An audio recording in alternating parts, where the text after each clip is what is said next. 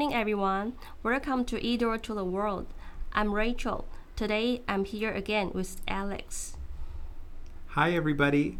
I'm Alex, and I'm a teacher at Da Chen Junior High, and I am very, very excited for today's podcast. Our topic today is school in Taiwan and Canada. Why did you choose this topic? I chose school in Taiwan and Canada because although school in Taiwan and Canada are often the same, there are also some very big differences. Did you go to school here in Taiwan? Yes, I did. Okay, great. Well, I went to school in Canada, so we can share our experiences.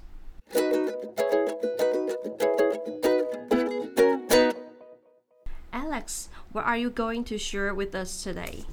Today, I have an article that talks about some of the differences between Canada and Taiwan schools, and the writer is from India. Although the writer is from India, I think students in Taiwan will understand why the writer is surprised about Canada's schools. Rachel, did you read the article? What surprised you?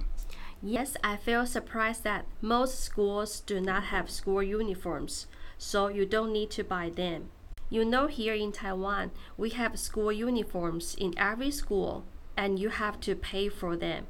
In some private schools, you even need to wear the same shoes that the school asks you to wear.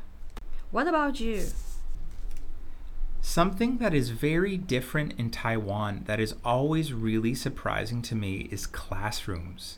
In Canada, when you are in grade 7, you stop having a classroom. Instead, you go to many different classrooms every day. For example, maybe your math class is upstairs and maybe your English class is downstairs. But in Taiwan, you stay in one place for almost every class. But the Canadian way is fun because you can see each teacher's personality in their classroom. Which way do you like? Well, I prefer to stay in one place because this way students have the advantage of staying in one familiar environment with their classmates. And it's also more convenient as students don't have to move around the school as much. What else surprised you? I think the most surprising thing to me is which school you go to. For example, in Taiwan, students work really, really hard to go to a good school, and they will maybe go to a school very far away from home. But in Canada, you usually just go to a school near your house.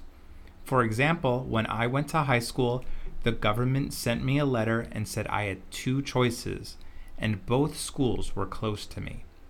In Canada, all schools try to be the same, and because of this, students of all levels are all together in school. Do you remember preparing for your grade 9 exams? Of course, it was a challenging and unforgettable time for me.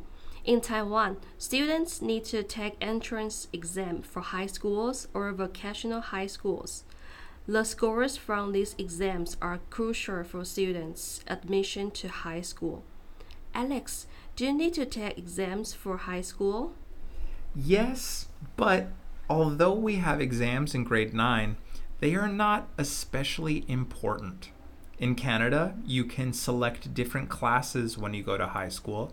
So if your grades are really high or really low, you will maybe go to different classes. But like I said before, students of every level will go to the same school.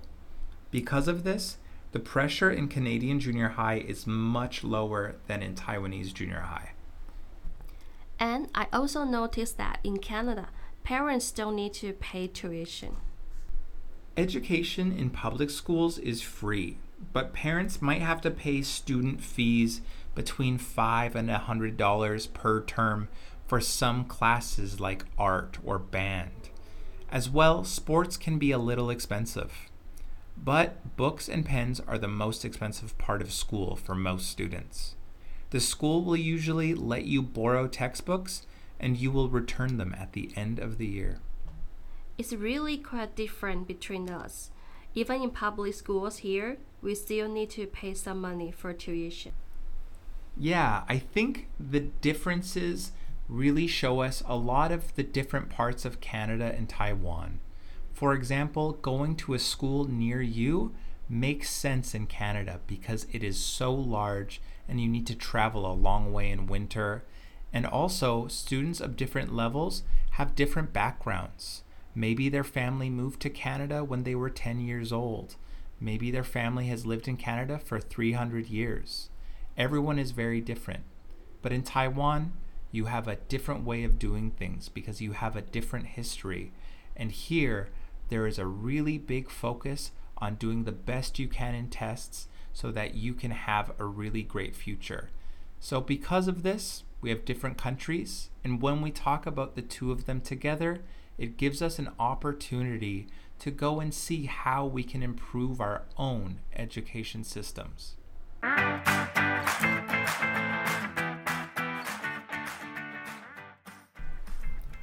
Now is our activity time. Okay, now let's look at today's words. Alex, what's your first word? My first word is education. Education, 教育.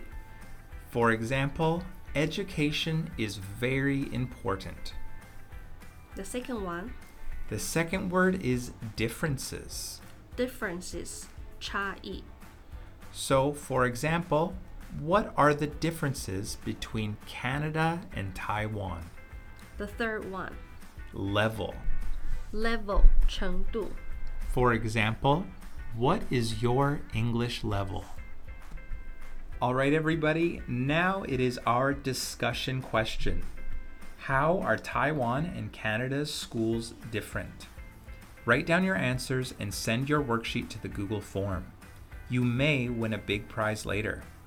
For more information, please visit the Taoyuan ETRC website or Facebook page.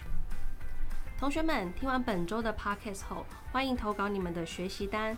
投稿的 Google 表单连接，请见桃园市英语教学资源中心脸书或官方网站。只要投稿一次，就有一次抽奖机会。每次段考抽好礼，期末加码抽大奖哦！